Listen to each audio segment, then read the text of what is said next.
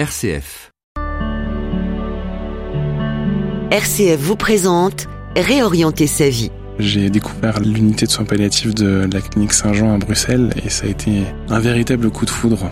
Xavier, surnommé l'homme étoilé, infirmier en soins palliatifs et dessinateur. Comme j'aime le dire, le, le jour où j'ai euh, goûté aux soins palliatifs, j'ai su que je ne voudrais et ne pourrais plus faire que ça. Parce que j'y ai retrouvé euh, une préoccupation constante de, de l'humain, une volonté de remettre euh, l'humain au centre des soins, euh, de travailler euh, à son rythme, de lui offrir une qualité d'écoute, de présence. Ça a été une vraie révélation pour moi, oui.